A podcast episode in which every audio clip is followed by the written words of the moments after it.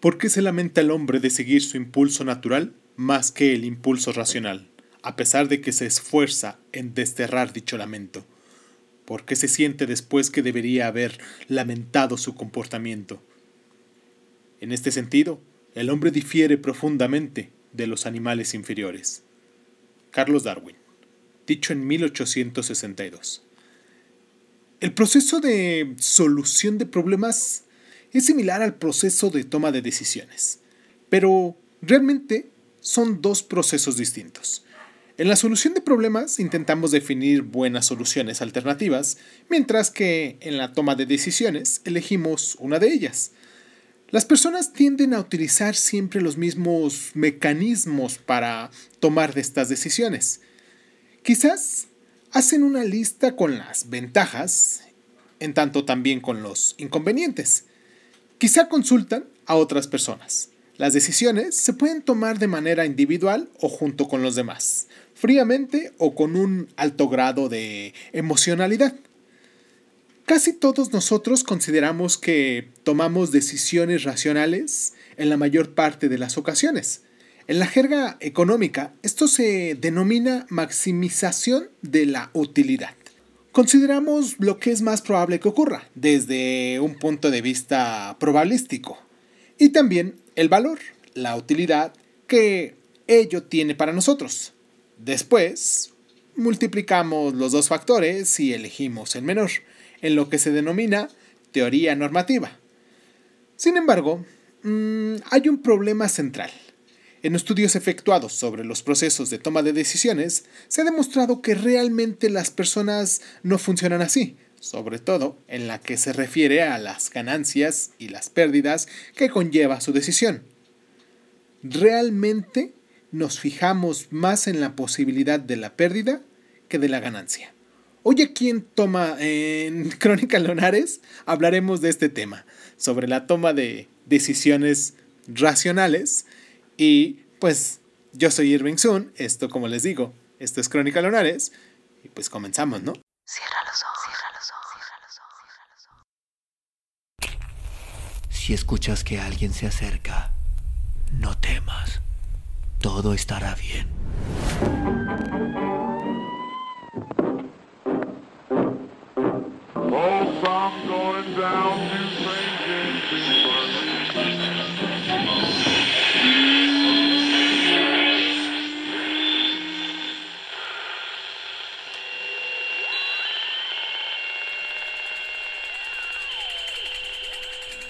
Estás escuchando, escuchando Crónica, Crónica, Crónica el lugar, el lugar donde, donde, donde entra por tus oídos.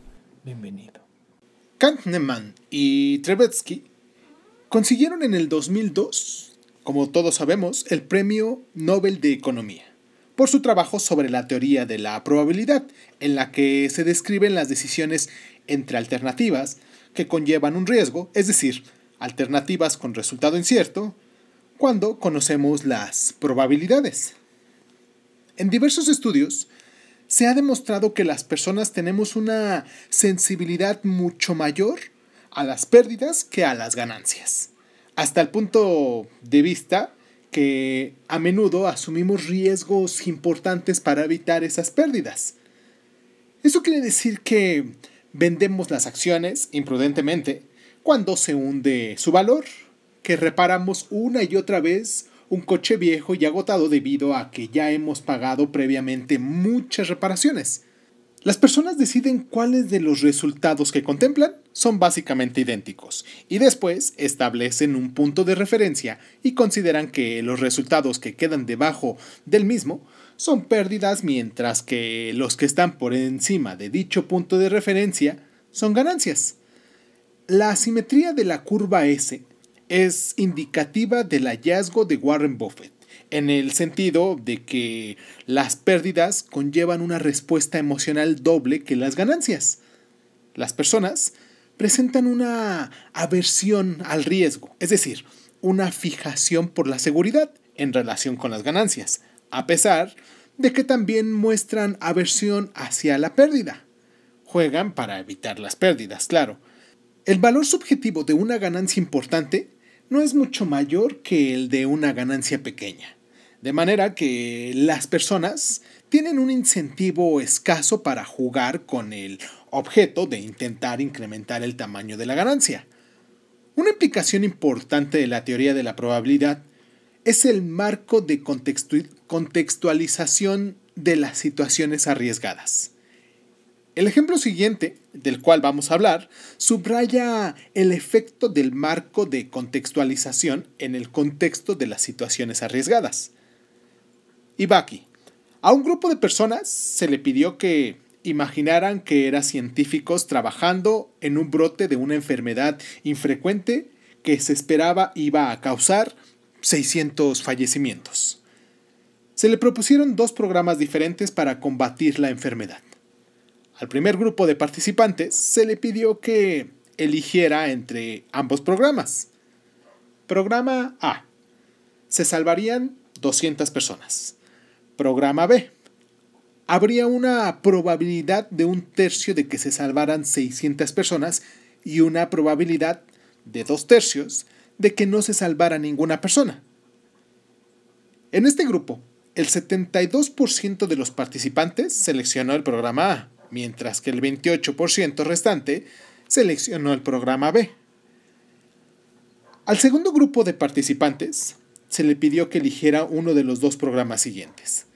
Programa C, perecerían 400 personas.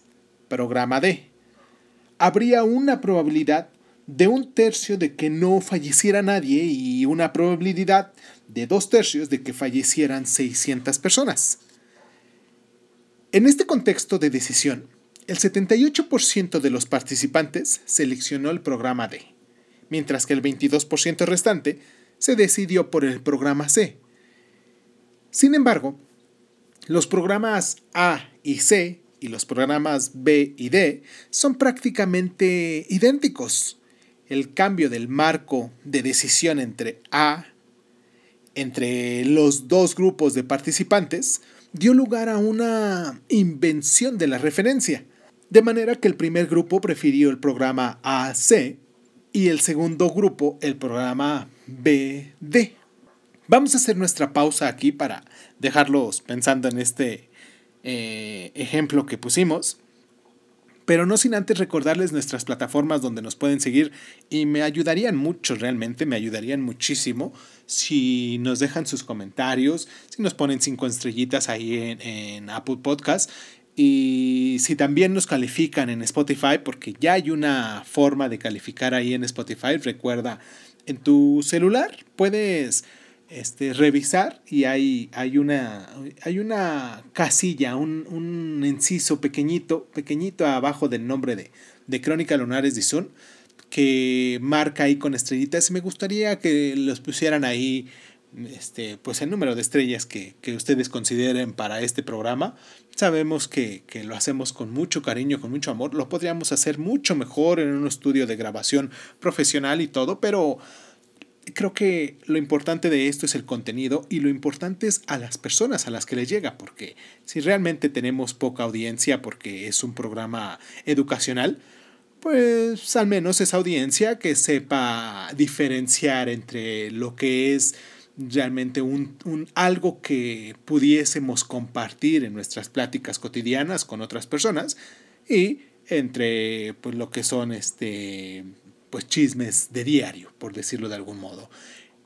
Me gustaría que pudieran poner ahí el número de estrellas que ustedes consideren. Por mí no hay problema. El chiste es que acaba de salir esto y pues es una forma de poder este, ayudarme a mí para poder motivarme a seguir haciendo esto, ¿no? Claro, vamos a la pausa y continuamos con este tema del raciocinio y la solución de problemas. Vamos y regresamos.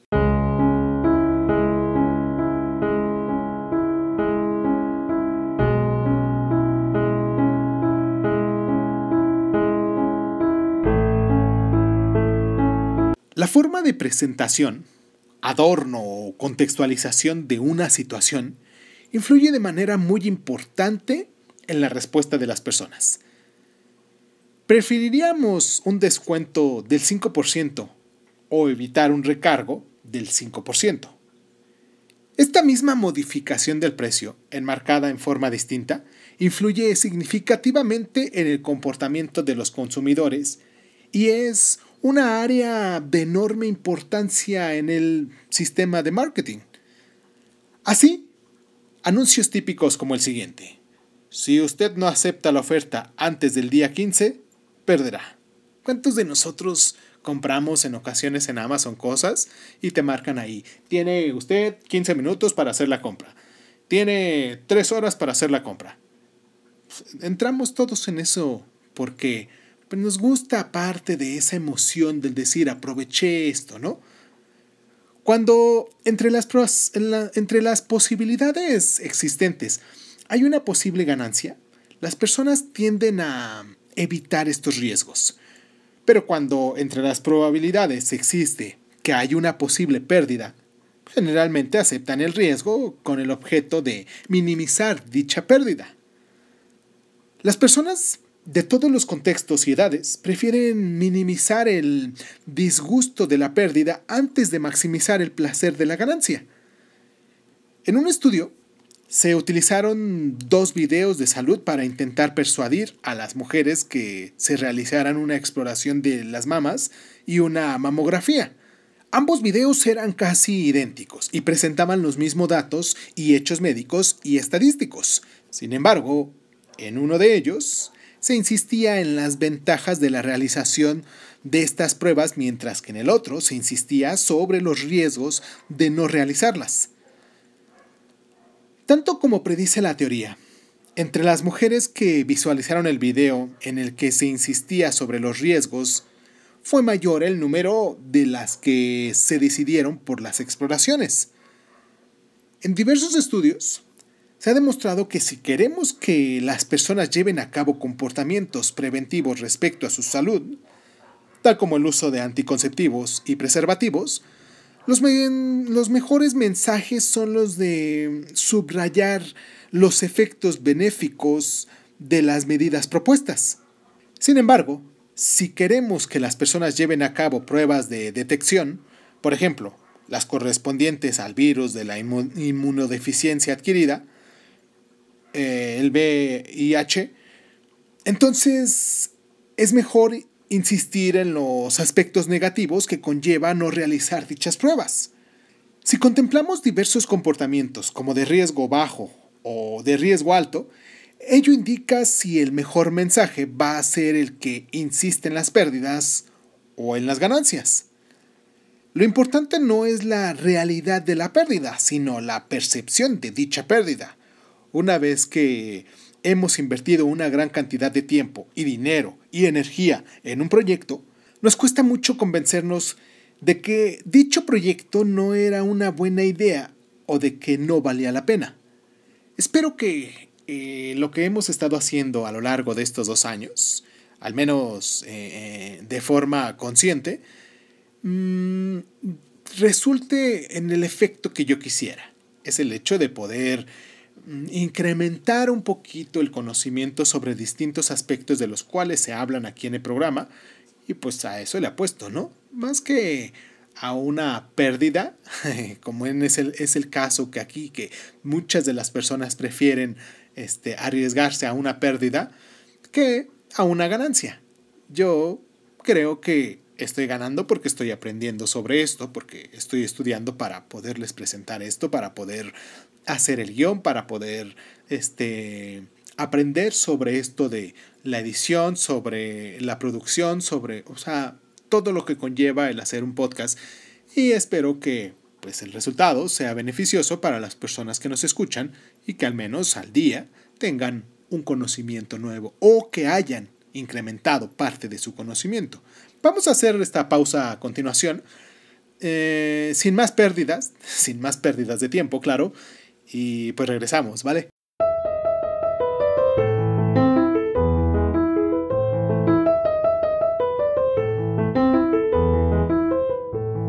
¿Es el comportamiento de asunción de riesgos un factor de la personalidad?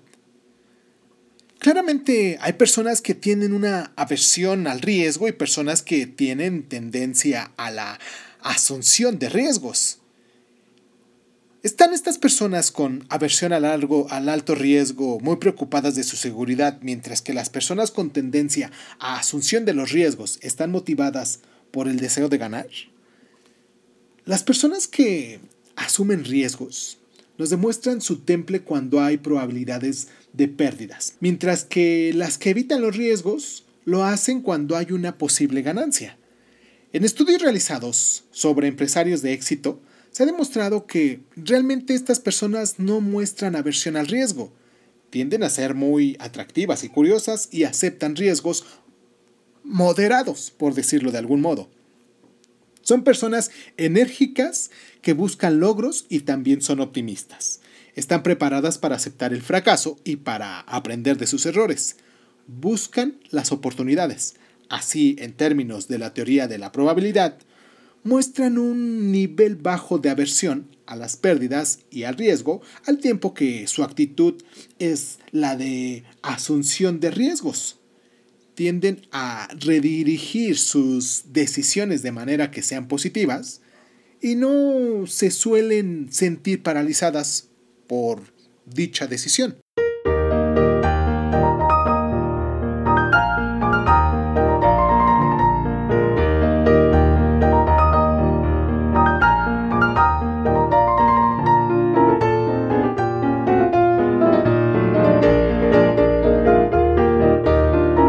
Nada está libre de lamentos y nada carece de consolación. Anthony Bennett. La teoría de la probabilidad nos explica las razones por las que actuamos cuando no deberíamos hacerlo y también las razones por las cuales no actuamos cuando sí tendríamos que hacerlo. Curiosamente, cuantas más decisiones debe tomar una persona en su vida, más probabilidades es que no haga nada, y cuantas más opciones atractivas existan, más intensa será la parálisis respecto a la decisión. La libertad de decidir nos puede causar problemas graves. Cuanto más tardamos en tomar una decisión, menos probable es que superemos las dudas. En un estudio se pidió a los participantes que rellenaran un cuestionario a cambio de una recompensa adecuada. Algunos de ellos se les dijo que la fecha límite era al cabo de cinco días, a otros que esta fecha era a los 21 días y a un tercer grupo de participantes se les dijo que no había fecha límite para la entrega del cuestionario. Los resultados fueron los siguientes. En el grupo de cinco días devolvió el cuestionario el 60% de los participantes. En el grupo de 21 días lo devolvió el 40%, y en el grupo sin fecha límite lo devolvió solo el 25%. Las recomendaciones siguientes están dirigidas a las personas que sufren el fenómeno de parálisis de la decisión. Hablaremos de ellas. Es importante reconocer que la falta de decisión en sí misma es una decisión. El aplazamiento la agresividad pasiva y la dilatación no son buenos métodos para mostrar confianza en el status quo. Otra recomendación. Nunca se debe subestimar los costes de oportunidad, es decir, el coste de no hacer nada puede ser mayor que el coste de hacer algo subóptimo. Otra recomendación. Es importante mantener un sistema de tipo piloto automático que nos obligue a seguir ciertas normas y a no quedarnos colgados, por decirlo de algún modo, cuando tenemos que tomar muchas decisiones. Y pues la última recomendación que podemos dar aquí en el programa es no hay que olvidar la importancia de actuar como abogado del diablo. Asumir el reto y comenzar desde el principio, no desde el momento presente. Poner el problema al revés.